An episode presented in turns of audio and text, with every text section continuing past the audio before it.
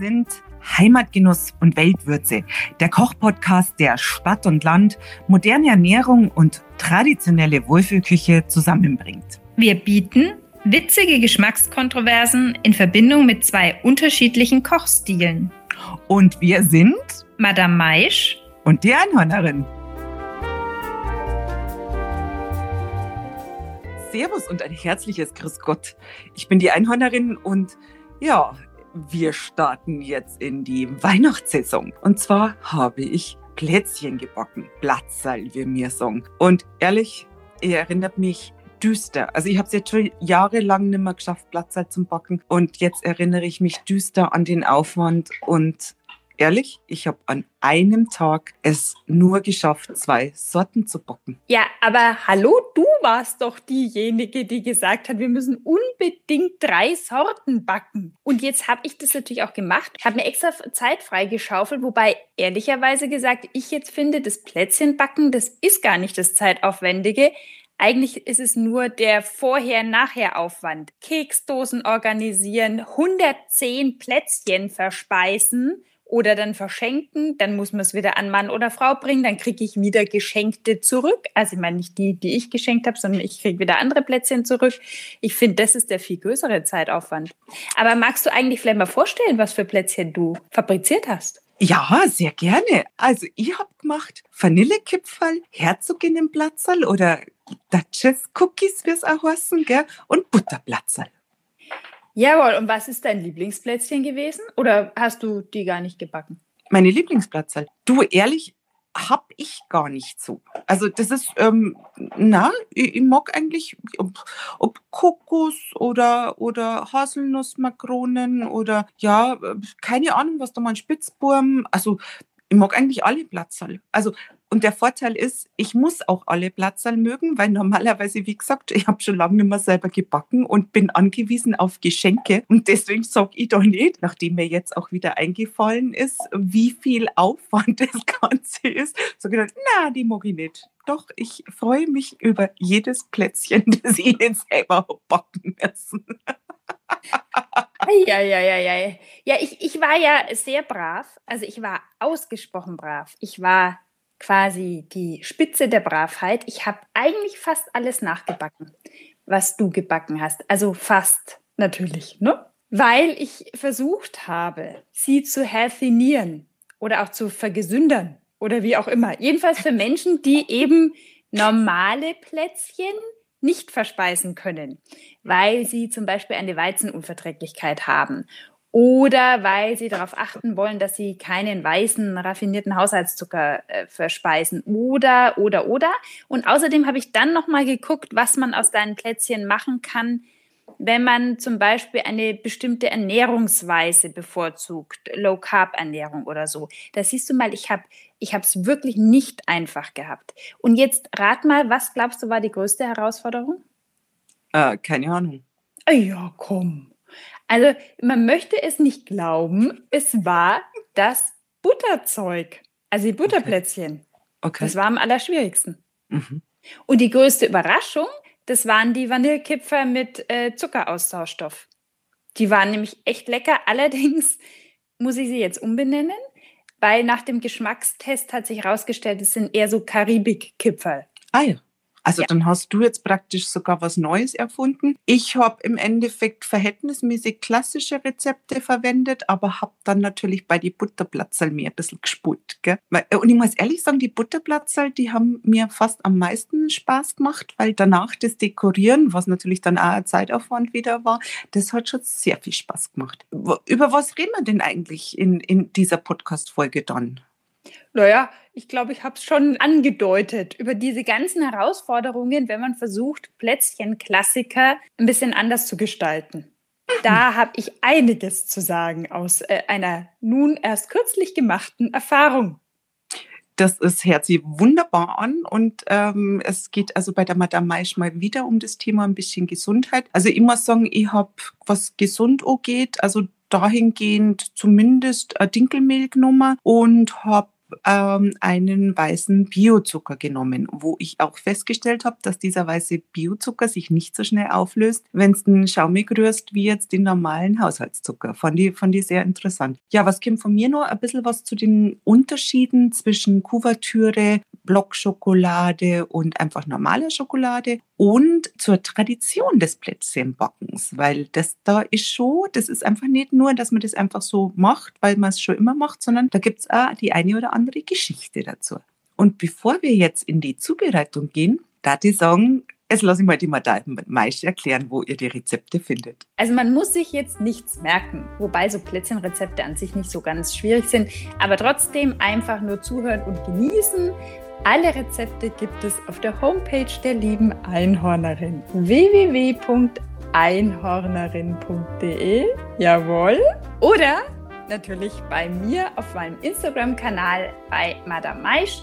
Da gibt es vor allem die modernen Varianten, wenn ich das so sagen darf. Und außerdem haben wir natürlich noch einen Instagram-Kanal von Heimatgenuss und Weltwürze, wo wir jeden Tag neue Tipps und Tricks verraten und auch persönliche Geschichten, was wir mit dem Plätzchen verbinden oder was wir beim Backen noch sonst so erlebt haben.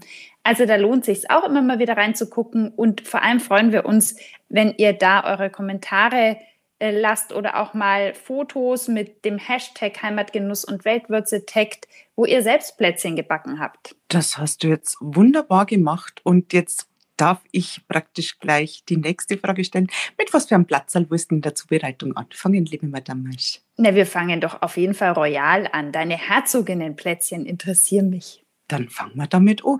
Also, dann starten wir mit den Herzoginnenplätzchen. Und was ist da der Hauptbestandteil? Das ist Eiweiß. Und der Vorteil ist, wenn ihr sowas wie ein Vanillekipferl oder ein Butterplatzal backt, das, da braucht ihr ja hauptsächlich Eigelbe, dass ihr die dann weiterverwenden könnt. Und sowas finde ich immer ganz praktisch. Und dann natürlich Zucker ist drin, Haselnüsse und ein bisschen Mehl von der, von der Vorgehensweise her, das ist die Zubereitung von diesem Blattsalz. Das geht eigentlich bis auf die Butterblattsalz, die ihr ziemlich lang rühren müsst, ziemlich schnell. Das heißt, ihr werdet die Butter in einem Topf erhitzen, die Eiweiße zu Schnee schlagen und anschließend mit Zucker und Vanillezucker verrühren, bis sie eben die ganzen Kristalle aufgelöst haben. Und da habe ich eben festgestellt, also ich weiß, dass mit dem braunen Zucker noch um einiges länger dauert, damit sie die Kristalle auflösen. Der bio-weiße Zucker dauert auch etwas länger und am wenigsten dauert der Haushaltszucker. Also das müsst ihr einkalkulieren und ich mache es dann eigentlich immer so, ich schaue dann nicht wirklich auf die Uhr, ich habe jetzt mal auf die Uhr geschaut, das dauert schon so 10, 15 Minuten. So bis sie, ja, bis sie die Kristalle aufgelöst haben. Und ich stecke halt dann immer mal wieder einen sauberen Finger in, in die Masse und schaue, haben sie die Kristalle schon aufgelöst. Hast du die Erfahrung noch nicht gemacht bei dir Arbeit Na, was mich tatsächlich an diesem Rezept äh, schon irritiert, also äh, nein, erstaunt, dass da die Eiweiße und die Butter da noch mit reinkommt, die heiße Butter. Mhm. Mhm. Fand ich auch faszinierend. Habe ich so auch noch nicht, kenne ich so auch nicht. Ich habe dann schon richtig Panik gehabt irgendwie, weil du, sobald du wirklich diesen, diesen Eischnee hast, wo sie die Kristalle aufgelöst haben, dann gibst du erst die Haselnüsse, das Mehl und die heiße Butter dazu. Und dann habe ich mir gedacht, das explodiert jetzt alles oder keine Ahnung. Also ich fand es von, von der, erstmal war das ganz, ganz, ganz ein interessanter Moment, als ich das da drüber geschüttet habe. Aber damit hast du eine ganz tolle Masse und dann formst du hieß es ovale Plätzchen. Also bei mir war das ein bisschen flüssiger, deswegen würde ich eher sagen, bei mir sind es Duchess Cookies geworden. die sind dann ein bisschen flacher, die sind ein bisschen auseinander und ich habe festgestellt, und das jetzt gleich schon als erster Tipp, es gibt gute Backpapiere und weniger gute Backpapiere. Und ich habe jetzt ein Backpapier gefunden, das ist unten, das klebt unten fest, also das, das rutscht dann nicht mehr in der Gegend rum. Und von der Oberfläche her ist das wirklich so, ihr müsst kein Blech fetten, gar nichts, ihr derzt die Platzerl wirklich nur auf dieses Backpapier und es klebt nichts an. Das habe ich so auch noch nicht erlebt. Also das fand ich sensationell. Also ich äh, benutze immer Backpapier und da ist noch nie was angeklebt. Allerdings äh, benutze ich Backpapier ja immer mit schlechtem Gewissen, weil es ja so beschichtet eben ist und deswegen auch ein Umweltproblem. Aber ich habe es noch nicht geschafft, äh, mir so eine Backmatte zu kaufen, weil ich einfach auch noch so viel Backpapier habe. Meine Mutter hat da mal Vorräte angeschafft. Und von denen zehre ich immer noch. Und solange die da sind, vor allem ich verwende, ich weiß nicht, wie es bei dir ist, ich verwende tatsächlich Backpapier. Also gut, jetzt bei Plätzchen vielleicht dann vier, fünf Mal, aber wenn ich was nicht ganz so Fettiges da drauf tue, zehnmal, kein Problem. Ich verwende die auch öfters. Also gerade also wenn ich Semmel aufback oder so irgendwas, dann verwende ich das natürlich weiter. Das Einzige, wo ich es nicht weiter verwende, ist, wenn ich die Kartoffelwedges mache, die ja dann doch ein bisschen in Öl schwimmen und so. Also da, aber mir geht es genauso. Also ich, ich, bin ja auch dafür, dass man, dass man solche Sachen so wenig wie möglich verwendet. Aber ich fand es jetzt mal sensationell und dazu muss ich sagen, auch dieses Backpapier, dieses Mal beim Backen, habe ich mehrmals verwendet passt ja auch. Ich meine, ein Plätzchen ist äh, wie das andere süß und halt ein bisschen fettig. Da kannst du es ja immer wieder drauf tun. Also hat auch super funktioniert. Und wie gesagt, jetzt kommt die Masse drauf. Dann habe ich auch festgestellt, dass es sensationell ist, das Ganze eben bei Umluft zu backen, weil du mehrere Bleche auf einmal backen kannst. Ich bin jetzt komplett umgestiegen bei allen äh, Varianten der Plätzchen, die ich jetzt äh, so präsentiere, auf Umluft. Ich habe da teilweise zwei Bleche, also zwei Bleche ich und die zwei Bleche waren parallel. Das ist echt super. Du musst da halt bloß merken, wann du das zweite Blech dann reingeschoben hast. Aber das war Hammer. Also das vereinfacht das Ganze oder beziehungsweise du hast natürlich dann mehr in, in einer kürzeren Zeit, kannst du mehr backen. Weil ich finde, das dauert sowieso schon. Also wenn dann bis du das wieder auf dem Blech hast, bis du das dann wieder rausgenommen hast, dann musst du das verhältnismäßig schnell abgreifen vom Blech, diese Herzogin-Plätzchen, weil du ja die zusammenpappst. Also da kommt jeweils mit der Unterseite, mit der du auf die du gebacken hast, die werden mit einer Kuvertüre eben aneinander gepappt und dann müssen die trocknen. Ah, und das ist dann dieser crispy Effekt dann, weil die Kuvertüre wird wahrscheinlich hart, ne? Und, und wie sind die, Ma es, es ist ja praktisch ein Makronenteig. Also die Butter gehört eigentlich nicht in den Makronenteig, aber ansonsten, und Mehl bräuchten wir jetzt auch nicht, aber vom Prinzip her ist es ein Makronenteig, den stelle ich mir ja so leicht knusprig vor. Ja, ist er, ist leicht crispy. Also ist es nicht so wie reine Baiser-Backwaren, die eben nur außen crispy sind oder manchmal dann so matschig, latschig werden. Äh, sensationell. Also ich bin ganz begeistert von diesen Herzogin-Plätzchen. Und warum heißen die so? Ich denke mir, dass es wieder mit dem zu tun hat, dass Schokolade ja dabei ist oder eben Kuvertüre und du eine aphrodisische Wirkung hast die Herzogin als Nymphomanin. Du stellst Thesen auf. Interessant. genau so, genau so. Ja, dann sag du doch mal deine Alternative zur, zur Herzogin. Genau, also ich finde diese Herz, als du mir das Rezept geschickt hast, sehr, sehr lecker. Ähm, aber dieses Rezept hätte halt sehr viel zum Austauschen gehabt, Mehl, Butter, Zucker und so weiter. Ich habe mich dann für Haselnussmakronen entschieden, weil Haselnussmakronen sind eine der Plätzchen-Klassiker, die von sich aus schon mal sehr viel Freiheit genießen. Die sind glutenfrei, weil kein Mehl drin ist. Und du kannst wunderbar den Zucker durch andere pulverisierte Süße austauschen. Ich habe Dattelsüße genommen. Äh, könntest auch Kokosblütenzucker nehmen, weil es genauso eine ähnliche trockene Konsistenz hat wie Zucker. Und beides hat nicht so den Eigengeschmack, dass das hervortritt. Ich würde jetzt sogar mich zu der Behauptung versteifen, dass die Dattelsüße, die ich verwendet habe, den Eigengeschmack der Haselnuss noch unterstützt hat. Das Einzige, worauf du achten musst, ist, die Dattelsüße ist eine sehr klumpenfreundliche Süße. Deshalb muss sie vorher gesiebt werden, erstens, also damit die Klumpen weg sind. Und du hast eine ein bisschen andere Vorgehensweise. Du schlägst das Eiweiß steif und lässt, normalerweise würde man bei einer Makrone dann den Puderzucker da so reinrieseln lassen oder wie bei dir ja auch. Magst du nicht, sondern du vermischst die Dattelsüße mit den anderen trockenen Zutaten, mit in dem Fall gemahlenen Haselnüssen, Vanille, Zimt und hebst dann den Eischnee unter die Nussmasse. Mein geheimer Geheimtipp, ein Schnapsglas voll Haselnussgeist wirkt dem Ganzen zuträglich. Und dann hast du, also ich hatte so eine löffelbare Masse äh, und die habe ich auf die Oblaten geschabt. Da sind alle Nutella-Esser im Vorteil. Ich habe es, glaube ich, schon mal erwähnt bei den Lebkuchen. Also, der Monsieur Hack, wenn sich ein Nutella-Brot schmiert, dann schmiert er das und am Ende bleiben ja aber auch noch Rückstände auf dem Messer, die man abschlecken könnte, was man aber nicht tut, sondern man schabt sie so am Rand des Brotes ab. Und genauso verfährst du mit diesem Löffel voll Haselnussmakronenteig und der Oblate. Du schabst es so ab und dann modulierst du mit dem Löffel so rundrum, so ein Hügelchen ab in den Ofen und ach ja, vorher noch eine Haselnuss oben drauf, weil es einfach netter aussieht. Ober- und Unterhitze 160 Grad, 15 Minuten. Dann hat dieses Plätzchen diese makronenartige, doch durchaus auch weichere Konsistenz. Und ansonsten muss man sagen, bei Haselnussmakronen, die schmecken dann wie der Klassiker, weil du hast ja, du musst keine Butter austauschen, ist ja keine drin. Mhm. Du hast wirklich den Original Haselnussmakronengeschmack. Das Einzige, was man da austauscht, ist eben den Zucker durch Dattelsüße und das sind wirklich, gehören auch zu einem meiner Lieblingsplätzchen insgesamt. Ich könnte jetzt schon was zu Zuckeraustauschstoffen sagen, aber mich interessiert jetzt erst nochmal dein Vanillekipferl. Das, ich meine, das Rezept habe ich ja schon gelesen, aber welche Erfahrungen hast du denn damit gemacht?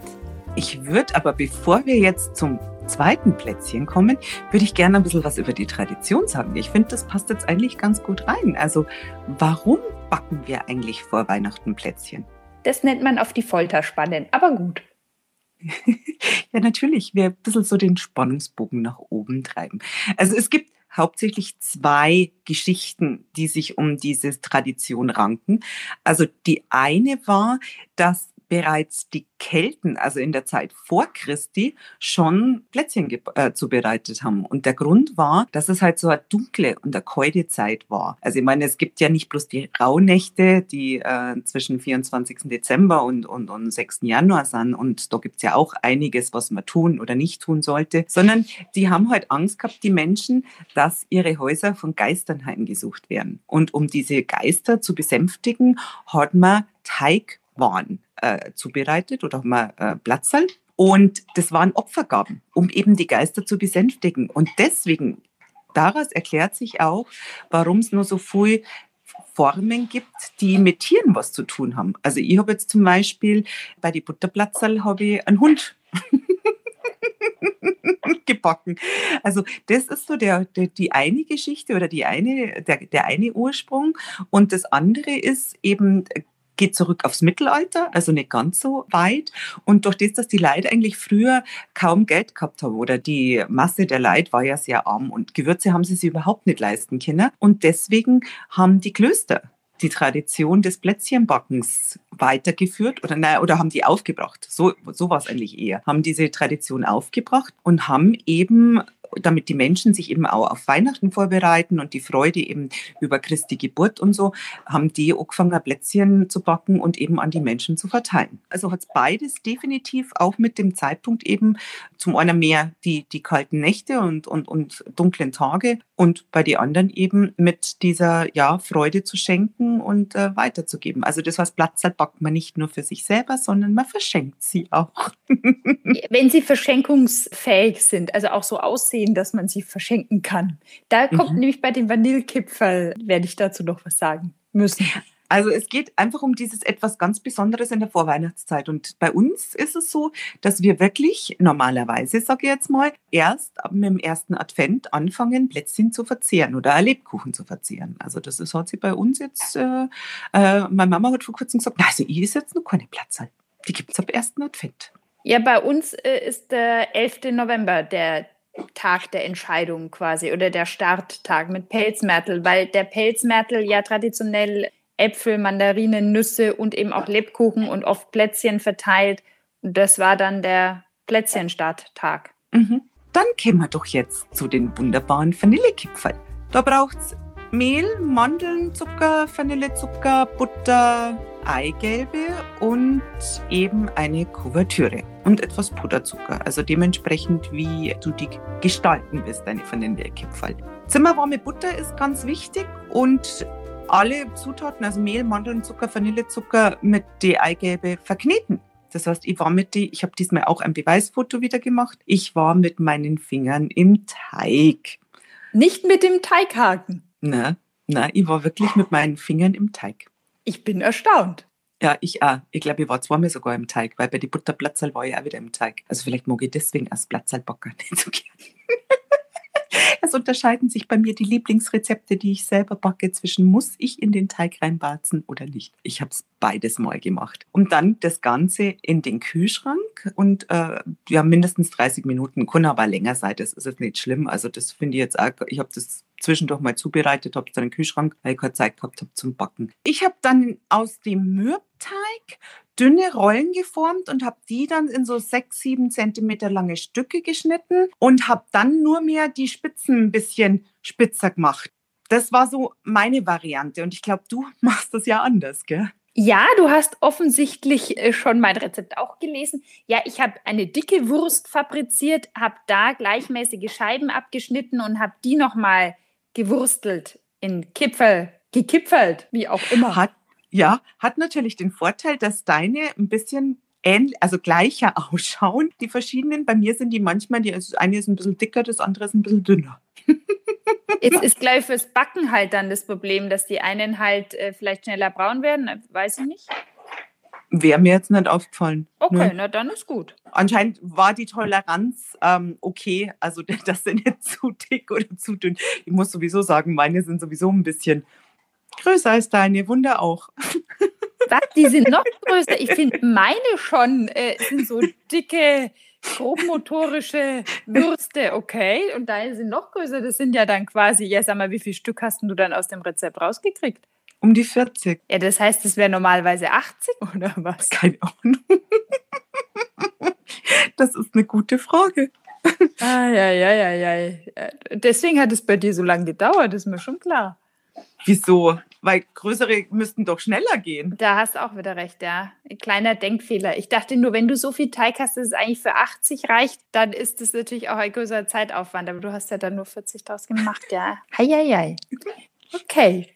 Es waren Pi mal Daumen zwei Bleche. Also, nee, es wäre noch ein bisschen mehr gewesen. Ich habe dann nach, nach, zwei Blechen auch nicht mehr weiter gebacken. Da hat es mir auch schon wieder gereicht. Und du hast kein Backpulver rein, ne? Mhm, kein Backpulver und dann eben wieder bei Mittelhitze, also diese, diese 160 Grad Umluft. Mm, da habe ich dann so um die 20 Minuten, glaube ich, 15 Minuten, 20 Minuten gebacken. Genau. Mhm. Also ich hatte nämlich Backpulver drin, weil ich es in verschiedensten Rezepten ohne Weizenmehl gesehen habe. Mir ist aber tatsächlich nicht ganz klar, was es so wirklich bewirken soll. Sie sind auch nicht äh, aufgegangen groß. Vielleicht trotzdem eine gewisse Lockerheit innen drin. Kann ich jetzt schlecht sagen, weil dafür bleibt es eigentlich zu lange im Kühlschrank. Es ist nämlich ansonsten eine fast identische Verpackung wie, wie bei dir. Ja, und dann muss halt schnell sein, wenn, wenn sie auf dem Blech sind, muss halt schnell sein beim Rausnehmen. Ähm, ich lasse das dann immer noch auf dem Blech, lasse ich die liegen und äh, habe währenddessen die Kuvertüre geschmolzen und dann pinselt ich da schnell drauf und erst dann nehme ich die Plätzchen vom Blech runter. Wenn ich praktisch die Spitzen mal bestreiche ich die Hälften und manche lasse ich auch ohne Kuvertüre, die kriegen dann bloß danach noch ein bisschen Puderzucker drauf. Also du siebst quasi Puderzucker oben drüber, weil normalerweise heißt ja, man wälzt sie in Puderzucker, aber das geht ja dann mit der Kuvertüre nicht. Wälzen im Puderzucker? Nee, meine Mama wiederum hat gesagt, sie wälzt sie in Vanillezucker. Ja, aber auch das ginge ja nicht, wenn du die Kuvertüre-Spitzen zuerst fabrizierst. Doch, doch, ich habe Puderzucker drauf. Gesiebt. Genau, und dann habe ich ein bisschen die Spitzen mit Kuvertüre bestrichen. Aber du magst keine Wälzung. Nein, keine Wälzung. Tja, ich habe natürlich gewälzt. Aber ich kenne das Wälzen eben von meiner Mama im Vanillezucker. Und nicht nee, kann man auch mit Puderzucker machen. Ha, na dann, dann musst du sie ja auskühlen lassen. Nee, nee, nee, sofort. Das ist ja der Trick im heißen Zustand, weil dann eine gewisse Klebhaftung zwischen Puderzucker und Backware. Aber dann sieht der Puderzucker drauf nicht mehr so hübsch aus. Oh doch, Aha. doch. Soll ich schon was zu meinen sagen oder bist du? Ja, ja, ja, bitte. Also die Vanillekipferl waren eine gewisse Mehrherausforderung im Vergleich zu den Haselnussmakronen. Aber immer noch eigentlich recht schlicht in ihrer Einfachheit, weil du hast ja sowieso schon im Teig bei den Klassikern Mandeln. Also lässt sich das Mehl sehr gut durch entöltes Mandelmehl ersetzen oder wenn man es nicht vorrätig hat, wie zum Beispiel ich, aber dafür Kokosmehl hat, kann man auch gerne Kokosmehl verwenden. Ich habe auch noch ein Stamperl Rum hinzugefügt und das hat dann im Endeffekt dazu geführt, dass diese Kipferl eine Art Pina Colada Geschmack hatten. Und das ist überhaupt diese Krux, wenn man versucht, Plätzchenklassiker zu befreien, egal von was, raffinierten Zucker, Weizenmehl, tierischen Produkten, egal. Das Ergebnis schmeckt halt im seltensten Fall exakt wie das Traditionsgebäck. Mhm. Und damit enttäuschst du erstmal deine Erwartungen. So ging es uns eben bei den Kipferln. Der Monsieur Hack und ich haben es probiert und erste Reaktion, das schmeckt nicht nach Vanillekipferl. So, äh. Dann habe ich schon angefangen zu überlegen, was könnte ich jetzt drehen, um beim nächsten Backvorgang da einen Vanillekipferl-Geschmack zu produzieren. Und dann hat glücklicherweise der Monsieur Hack gemeint, ja, aber die schmecken ziemlich genial. Und dann ist uns erst gekommen, die schmecken. Sie schmecken halt nicht nach Vanillekipferln. Und deswegen heißen sie Karibikipferl oder karibische Vanillekipferl. Also das war quasi eine der Erkenntnisse. Was habe ich da noch verändert? Es ist im Prinzip wie bei dir. Ich habe eben, es war ein bisschen Backpulver in, in den verschiedensten glutenfreien Rezepten. Es ist übrigens dieses Vanillekipferl dann auch, wenn man es, und ich habe es ja in zwei Varianten gebacken, wenn man es mit einer Mischung aus Erythrit und Xylit backt, ist es auch ein Low-Carb-Plätzchen, quasi fast schon ein Keto-Plätzchen. Viel Fett, wenig Kohlenhydrate. Also wenn man diese Ernährungsweise lebt, dann wären diese Vanillekipferl dann auch gut zu verspeisen, ohne Reue. Und ich gebe zu, bei diesen Experimenten, die ich gemacht habe, habe ich am meisten Skepsis gehabt vor dieser Erythrit-Xylit-Mischung, weil es so ein Zuckeraustauschstoff ist und ich dachte mir, oh, da schmeckt man sicher raus.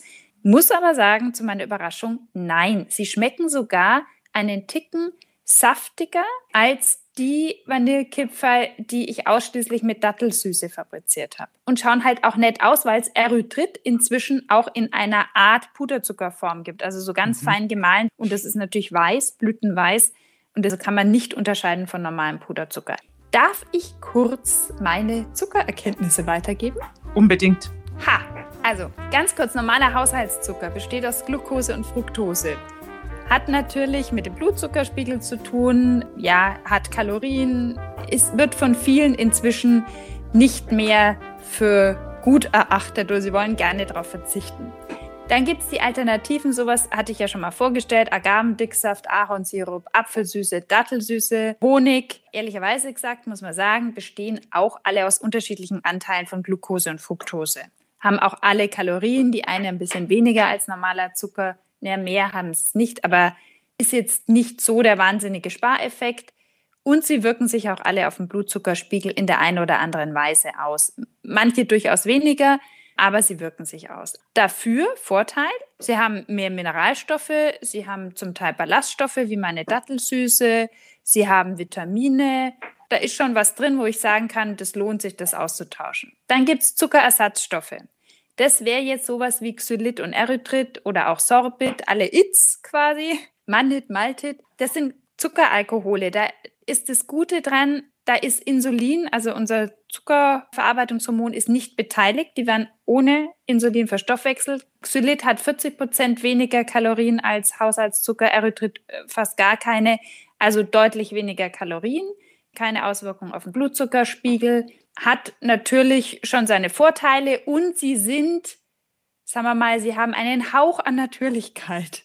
Weil Erythrit zum Beispiel ist schon 1848 entdeckt worden. Das entsteht zum Beispiel bei der Fermentation von Glukosesirup. Also man kann Maisstärke nehmen, daraus Glukosesirup extrahieren. Ist natürlich alles industriell verarbeitet, aber der mhm. Ausgangsstoff ist durchaus äh, organischer Substanz oder Xylit wird ja auch gern als Birkenzucker benannt, weil er wirklich mal aus Birkenholzspänen extrahiert worden ist. Beide kommen auch natürlicherweise in manchen Lebensmitteln vor. Erythrit zum Beispiel ist, wenn mich nicht alles täuscht, im Blumenkohl drin oder in Erdbeeren. Mhm. Nachteil, wenn man zu viel davon verspeist, also manche reagieren recht empfindlich drauf, kann Blähungen äh, induzieren, also mhm. Verdauungsprobleme. Aber es gibt wohl einen Gewöhnungseffekt. Also wenn du tatsächlich nur noch so diese Zuckeraustauschstoffe äh, zu dir nimmst, dann gewöhnt sich der Darm dran.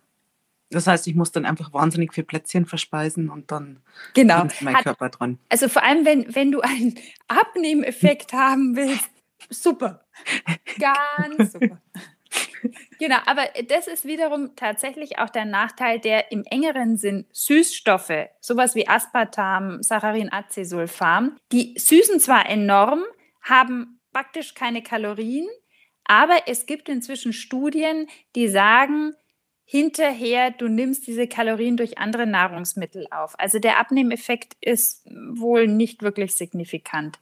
Und es gibt noch einen Nachteil, da ist die Studienlage noch nicht ausreichend, aber es gibt Hinweise, dass sich diese Süßstoffe im engeren Sinn wirklich negativ auf die Darmflora auswirken. Also Aspartam und sowas, was man in wirklichen kalorienfreien äh, Süßungsmitteln findet. Außerdem, die sind halt wirklich rein chemisch. Die sind in Laboren irgendwann mal entdeckt worden. Ah, da gibt es so einen Stoff, oh, der schmeckt süß das kann ich vermarkten und so sind die auf den Markt gekommen. Das nur zu Süßungsalternativen. Beim Kokosmehl ist zu sagen, man kann gerne experimentieren mit Alternativen zu Weizenmehl. Man sollte nur beachten, dass die auch unterschiedlich reagieren. Kokosmehl zum Beispiel ist sehr feuchtigkeitsanziehend. Deswegen hat mein Stamperl Rum da ganz gut gepasst.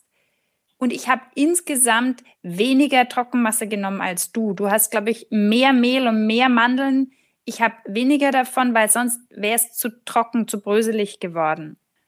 Das ist dazu zu sagen, die Ergebnisse, also diese Erythrit, äh, Xylit-Kipferl, sehr lecker, schauen auch vanillekipferlig aus, schmecken aber nach Karibik. Das gleiche bei der Dattelsüße und die sehen halt ein bisschen, also sie sind halt optisch, würde ich sagen, kein Germany's Next Top Model. Okay.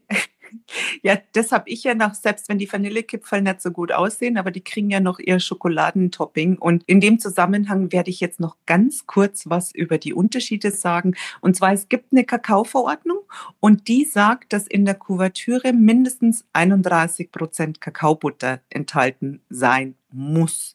In der Schokolade nur mindestens 18 Prozent. Das heißt, die ist damit einfach ein bisschen glänzender, sie härtet schneller und fester aus. Ich würde immer Kuvertüre nehmen und keine Blockschokolade, auch wenn die Blockschokolade sehr gerne zum Kochen und Backen empfohlen wird.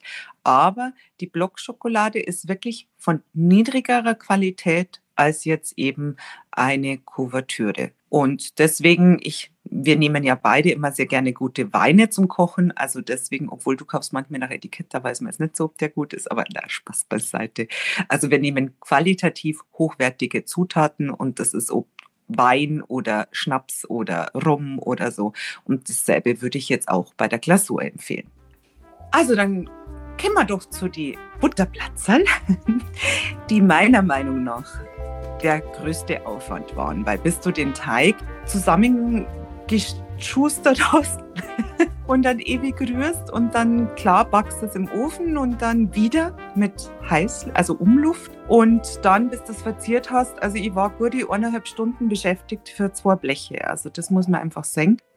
Wichtig ist, die Butter schaumig rühren und dann gibst du Zucker und Eigelbe hinzu und rührst das Ganze echt nochmal so 15 Minuten. Und da wünsche ich mir da manchmal schon eine Küchenmaschine, muss ich ehrlich sagen. Ja, wow. Also da bin ich nicht so ausdauernd wie du und ich wünsche mir trotzdem manchmal eine Küchenmaschine. Aber man muss es als Fitnessprogramm sehen, ne? Und Absolut. dann hat es schon eine andere Qualität. Ja, ja, ich wechselt auch immer von der linken auf die rechte Hand. Ich bin bloß dann so gefährlich, dass ich nebenher dann vielleicht nur irgendwas koche, um die Zeit zu nutzen. Und wenn ich dann eine Hand mit, am Rührgerät habe und die andere vielleicht in der, mit dem Rührlöffel in der Pfanne. Also das ist so. das nennt man dann Koordinationstraining. Ja, auch genau, gut. aber frage nicht, wie oft mir da hin und wieder oder wie oft mir da schon die Rührschüssel umkippt ist. Also. Übung, aber Übung, Übung. Genau, aber ich mag keine Küchenmaschine, davon abgesehen. Also deswegen, nach und nach füge ich dann das gesiebte Mehl hinzu. Also es das heißt immer das gesiebte Mehl. Sorry, das habe ich mir auch wieder gespart. Man muss dazu sagen, diese Angaben mit dem Mehlsieben stammt aus einer Zeit, wo halt im Mehl einfach auch noch mehr drin war. Das heißt, irgendwelche, ja, man muss sagen, wie es ist, Käfer oder sonstiges. Und deswegen war die Empfehlung immer, dass man siebt. Also du brauchst das nicht. Also habe ich das so einrieseln lassen. Und zuletzt ist es dann natürlich so, dass der Teig so kompakt ist, dass man eben kneten muss. Dann kommt er in den Kühlschrank Zeit lang und dann wieder raus und dann wird er mit einem, wieder dem Nudelholz meiner Oma, wird er ausgerollt, immer wieder ein bisschen Mehl dazu, damit das Ganze nicht zusammenbappt und dann ausstechen, Stück für Stück und dann wieder zusammenpappen und ausrollen und wieder, also das finde ich auch, das ist immer so, dann du hast wieder den Teig, was übrig geblieben ist vom Ausstechen. Aber was dann total schön ist, ich habe wirklich viele Formen. Ich glaube, man hat die immer, ich habe die immer einmal geschenkt gekriegt zu irgendwas oder so. Und da kam eben der Hund und der Halbmond und äh, die Tannenzapfen und die Sternchen und die Herzal. Und das Einzige, was ich nicht genommen habe, ist das Schwein, ist mir aufgefallen. Ich habe das Schwein genommen. Hast du auch genommen? Ja. da weil ich gedacht habe, für Schweinel brauche ich noch einen Puderzuckerguss, der dann ein bisschen rosafarben ist. Und das habe ich auf die Schnelle gar nicht gewusst, wie ich das machen soll, weil ich habe keine Lebensmittelfarbe daheim gehabt. Und mir ist jetzt auch nicht gut, eine rote Bitte hätte man noch unterrühren können, aber ich weiß nicht, wie das vom Geschmack dann her ist. Weil, jetzt kommt's, was habe ich an Guss gemacht? Ich habe schon gesagt, wieder meine Kuvertüre. Dann habe ich einen Puderzucker, einen reinen Puderzuckerguss gemacht und dann habe ich einen Puderzuckerguss gemacht mit Matcha-Pulver für die Tannenzapfen. Ah, für die Tannenbäume. Tannenbäume sind es ja. Matcha ist doch so ein bisschen bitter. Du, ich habe da nur diese silberfarbenen Zuckerperlen drauf gestreut und das hat, also das schmeckt sensationell. Das hat so, wie du sagst, gewisse bittere Note und dann hat es natürlich über die Zuckerperlen und halt auch den, den Teig hat ein bisschen, äh, ja, äh, ein bisschen süße Note. Also fand ich ganz interessant. Und was ich jetzt unbedingt noch zu diesem Teig sagen wollte. Ich habe gedacht, ich spare mal ein bisschen Arbeit und nimm nur die Hälfte von dem, was angegeben war. Das ist dann schon ganz schön schwierig, dass du den schaumig rührst, weil dir fleckt eigentlich die Butter immer an den Rand. dann hätte ich wahrscheinlich eine kleinere Schüssel nehmen müssen. Also es ist schon sinnvoll, dass diese Butterteigplätzchen Angaben verhältnismäßig viel sind. Also sowas wie 500 Gramm Mehl und so, gell? Und ja, fünf Eigelbe, 375 Gramm Butter. Also wie gesagt, ja. Ja, ist einiges an Masse. Ja. Mhm. Also ja, diese Butterplätzchen, die haben mich auch neudeutsch gechallenged, also herausgefordert, weil die ja praktisch nur aus Austauschstoffen bestehen. Mehl, Butter, Zucker, Eier, wenn man sich glutenfrei, tierproduktfrei, zuckerfrei, also da muss schon ganz schön viel austauschen. Und bei meiner Recherche habe ich auch herausgefunden, dass diese glutenfreien Mehlmischungen sehr zum Bröseln und Zerbrechen neigen. Also dass man da sehr aufpassen muss. Und dann habe ich hin und her überlegt und habe experimentiert.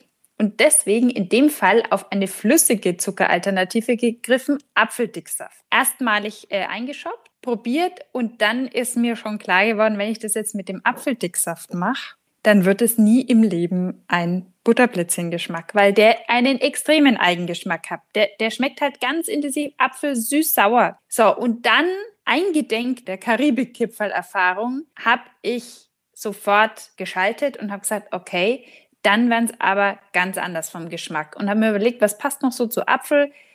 getrockneter Lavendel und jetzt sind es bronzialische Lavendelplätzchen geworden die aber neben der Glutenfreiheit eine Kuhmilchproduktfreiheit und eine Haushaltszuckerfreiheit an den Tag legen. Eigelb habe ich nicht noch ersetzt, die Eier. Das wäre aber mit Eiersatz sicher möglich gewesen. Es sind aber auch nur zwei Eier drin.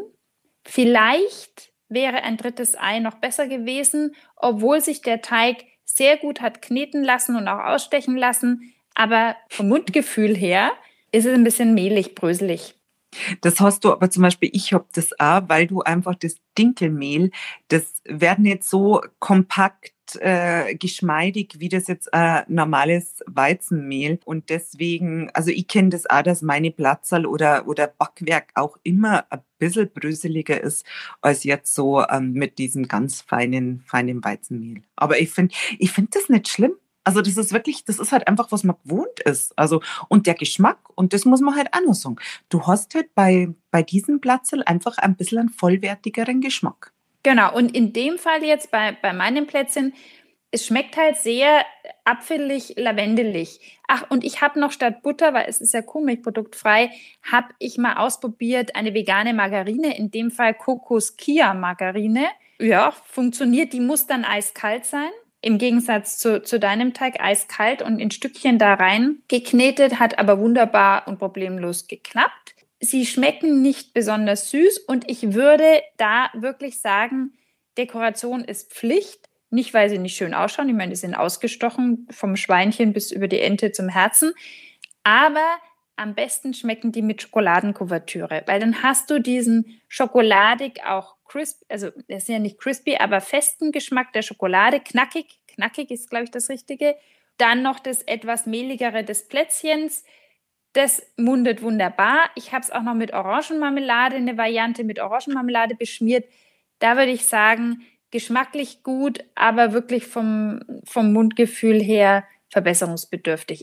Ja, ähm, backen. Also ich weiß jetzt nicht, also obwohl bei die Butterplatzerl habe ich jetzt total viel Spaß dabei gehabt. Ich habe auch noch ein bisschen Vanillekipferlteig. Also ich denke mir schon, dass ich noch mal ein bisschen backen werde, aber heute vielleicht mal nur eine Sorte an einem Tag. Das ist dann auch äh, vielleicht für irgendeinen verschneiten Adventssonntag. Und wenn das dann, man muss schon sagen, wenn dann der Duft so da durchzackt durchs Haus, also das ist schon schön irgendwie.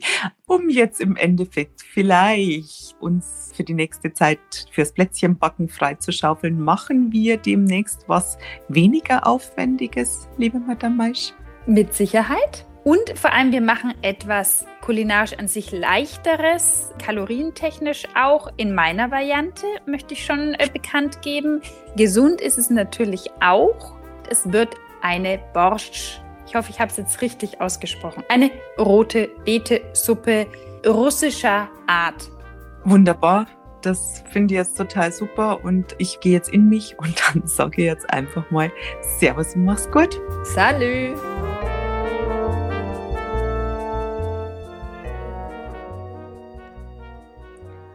Sag mal, was gibt es denn bei euch jetzt zum Essen? Shakshuka. Also es ist sowieso eins meiner Lieblingsgerichte und ich habe jetzt äh, zuletzt mit der Franziska Trebut, der TCM-Expertin, korrespondiert. Die hat mir jetzt auch nochmal erzählt, dass Shakshuka auch TCM-technisch, obwohl es kein asiatisches Gericht ist, ein sehr die Mitte stärkendes Gericht ist. Und deswegen gibt es bei mir heute in Tomatensauce pochierte Eier mit, ich würde heute sagen, in der Variante, ich habe noch Paprika daheim und ich habe noch, das wäre jetzt mal ganz was Neues, aber tatsächlich habe ich noch Fenchel daheim und ich werde jetzt auch ein paar Fenchelstückchen da auch mit hinein manövrieren. Du, ich habe jetzt gerade überlegt, das Shakshuka wollte ja eigentlich mal machen, aber ich glaube, bei mir wäre es halt eher so, so ein Gemüse mit Spitzkohl, weil ich habe jetzt einmal, ich bin jetzt ja plötzlich irgendwie